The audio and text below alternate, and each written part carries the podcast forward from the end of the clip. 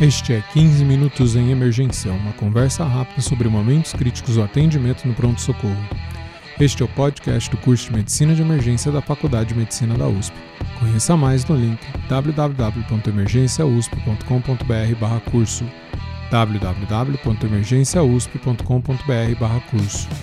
Este é o episódio 114 e vamos falar de cateterismo pós-parada cardíaca. Sou o Dr. Júlio Marchini, sou supervisor da residência de Medicina de Emergência do Hospital das Clínicas da Faculdade de Medicina da USP. Bom, a gente sabe que nas paradas cardíacas extra-hospitalares existe uma prevalência importante de causa isquêmica, portanto, são pacientes que se beneficiariam de um tratamento invasivo é, coronariano. Até 2015, a melhor evidência de realização de cateterismo coronariano após uma parada cardíaca tinha um, um algoritmo. Se o paciente tinha um ritmo chocável inicial, isso aumenta mais ainda a suspeita de que teria sido um evento isquêmico. E para a gente definir a nossa conduta nesse paciente pós-parada, a gente tem que ver quais os indícios de que foi isquêmico. Um excelente método de fazer isso é o eletrocardiograma. Então, se eu tenho um supra de ST, isso aumenta muito a probabilidade. E se eu não tenho, reduz um pouco. E, além disso, eu vou olhar os chamados fatores é, desfavoráveis. Quanto mais fatores desfavoráveis, não tem uma conta matemática, não tem um número de critérios aqui. É uma classificação subjetiva. Quanto mais fatores desfavoráveis, menor o benefício de intervenção coronariana. E portanto, cuidados individualizados, pode até ter uma avaliação cardiológica nesses casos. Quais são esses fatores desfavoráveis? Quando o paciente é encontrado parado, então não foi testemunhado o momento de que ele teria tido a parada cardiorrespiratória, ele foi encontrado parado. Isso é um fator desfavorável porque a gente não sabe quanto tempo. Ritmo inicial, não fibrilação ventricular. Então, a gente sabe que o ritmo inicial, quando é fibrilação ventricular, isso aumenta o benefício de uma intervenção coronariana. Eu aumento a chance de que ele fibrilou por conta de uma causa isquêmica. Período sem compressões. Bate aí com o do encontrado parado, né? Mas se o meu paciente ele fica um período sem compressões, eu reduzo muito as chances de retorno à circulação espontânea. Outro fator é mais de 30 minutos para o retorno de circulação espontânea. Esse aqui a gente pode ponderar. Se o tempo todo foi massagem de alta qualidade, foi um, um atendimento muito bom, talvez não possa ser considerado um paciente desfavorável. Levar durante compressão, até existe formas de conseguir fazer isso com os autocompressores. Inclusive, os autocompressores foram desenvolvidos com esse objetivo. Né? O o autocompressor da Zol, por exemplo, ele é radiotransparente, de forma que seja possível fazer um cateterismo sem atrapalhar.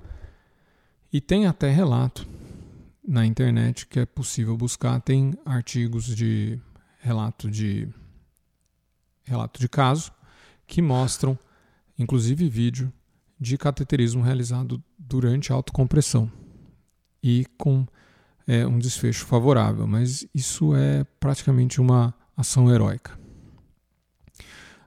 Além disso, outros fatores desfavoráveis laboratoriais, uma acidose importante, um pH menor que 7,2, um lactato maior que 7, idade maior que 85 anos de idade, insuficiência renal terminal e, é, sabidamente, uma parada cardíaca por causas não cardíacas. Então, de novo, a gente vai pegar esses fatores desfavoráveis e dependendo do, do que a gente encontrar como fator desfavorável, eu posso considerar não levar esse paciente para hemodinâmica. Então é isso que eu preciso ter. Então, eu tenho uma parada cardíaca hospitalar, retornou à circulação espontânea, está comatoso, né? Possivelmente eu intubei o paciente. Faço meu eletro de dores e derivações.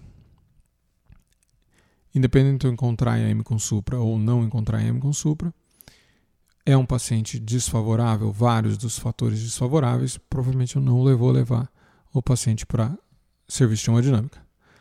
Agora, não tem fatores desfavoráveis, ou tem alguns, um apenas ou dois, que eu considere menor ou de menor relevância, né? como por exemplo 30 minutos para retorno de circulação espontânea, eu vou, eu tenho uma indicação aí de ativar o serviço de hemodinâmica e considerar minha geografia de emergência. Se não tenho EM com supra, aí eu preciso chamar um heart team aí, né? um emergency team. Vou juntar com o cardiologista, talvez eu vou pegar a opinião do intensivista. E a gente sabe que muitos desses pacientes ainda assim são isquêmicos. Então talvez haja um benefício de angiografia precoce. E agora vem se juntando mais evidências de que não precisa ser tão precoce assim. A gente já tinha um estudo de 2019 é, do Dr. Lenks, que foi realizado em Amsterdam, foi publicado no New England Journal of Medicine. É o Coronary Angiography After Cardiac Arrest Without ST Segment Elevation. E o que, que eles encontraram? Em pacientes é, que não tinham supra-DST, mas tinham um ritmo chocável, Tem diferença eu fazer um CAT muito precoce ou um CAT ou pode ser mais tardio? Eles conseguiram incluir 552 pacientes.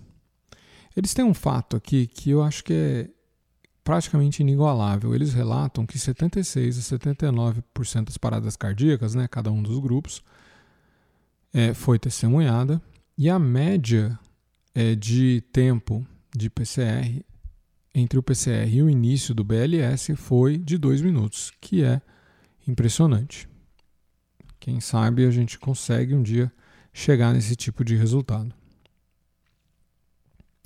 O momento do exame, então, num grupo foi em média duas horas, que é praticamente emergencial, né? A gente sabe, por exemplo, que na é, angina instável de alto risco e o IAM com é, e a IMC em supra com fatores de muito alto risco, a recomendação é em duas horas. Então, basicamente, seguiu essa recomendação. E o grupo tardio ocorreu até 120 horas. E o que, que eles mostraram? Não houve diferença de sobrevivência entre os dois grupos. Tá? Em 90%, sobrevivência num braço foi de 64%, né, o de angiografia precoce, e de 67% no braço da angiografia tardia. faz a hipótese, a gente faz a hipótese que esse atendimento excelente aí de BLS deve ter feito uma baita diferença para os pacientes, e mais que a angiografia mais precoce, por sua vez, não fez tanta diferença. Eu acho interessante trazer esse estudo para vocês porque saiu um novo agora, aquele lá enquanto era holandês, agora é um estudo francês, é o Emerge Trial que foi publicado no JAMA Cardiology em junho do ano passado, e ele basicamente testou a mesma hipótese. Angiografia coronariana de emergência ou tardia em sobreviventes de parada cardíaca extra-hospitalar.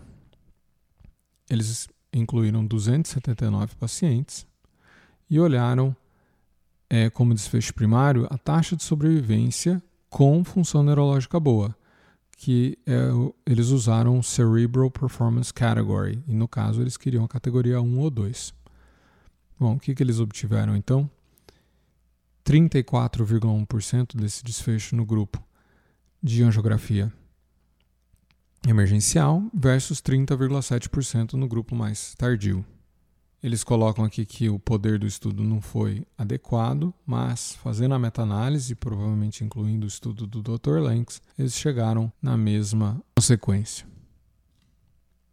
Né, eles tiveram 279 pacientes, 141 no grupo emergencial, 138 no grupo mais tardio. a média de tempo para emergencial foi de 0,6 horas. Impressionante, né?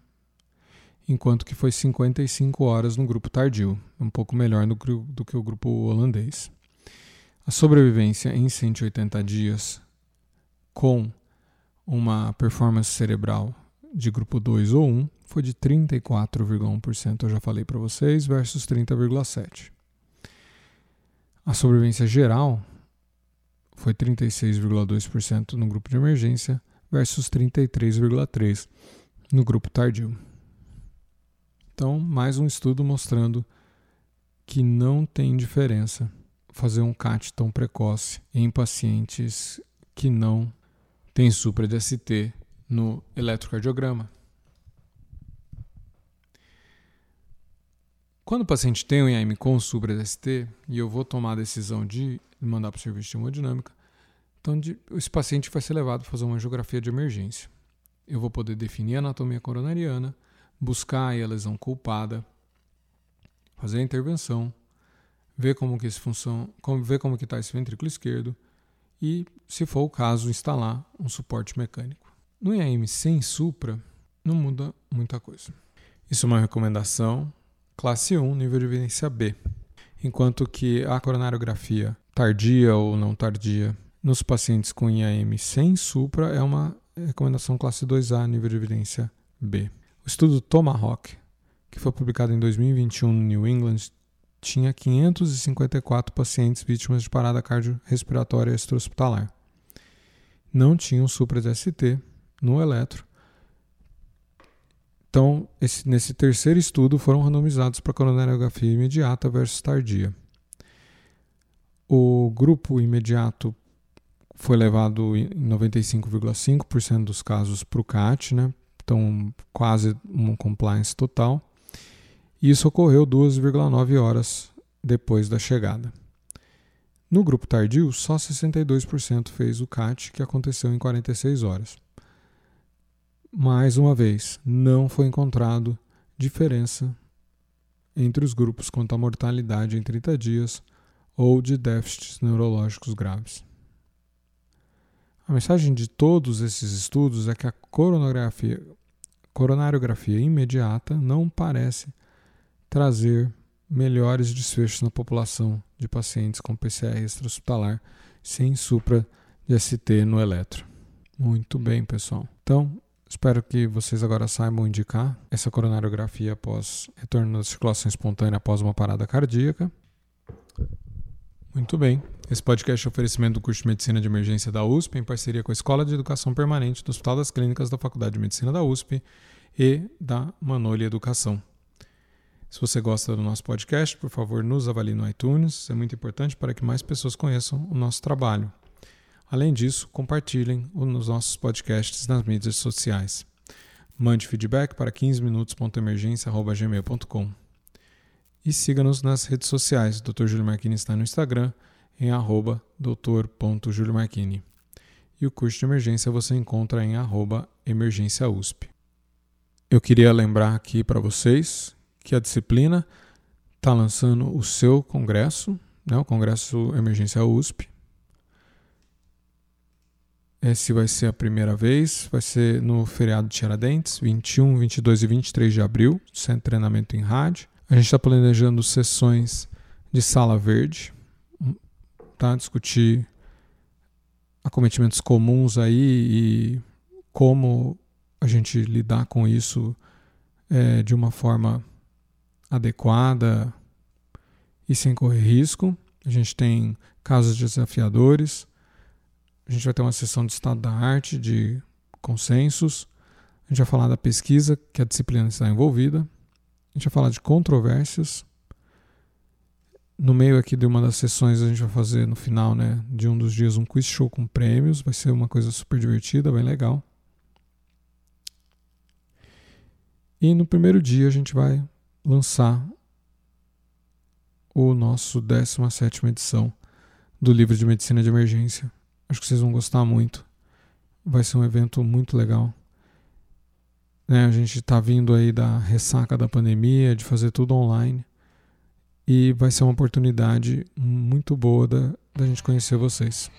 Se você quiser o link, é só entrar no www.emergenciausp.com.br primeiro item ali, Congresso Emergência USP, e você consegue conhecer nossa programação. Então, garantir sua presença. Pessoal, muito obrigado e até a próxima.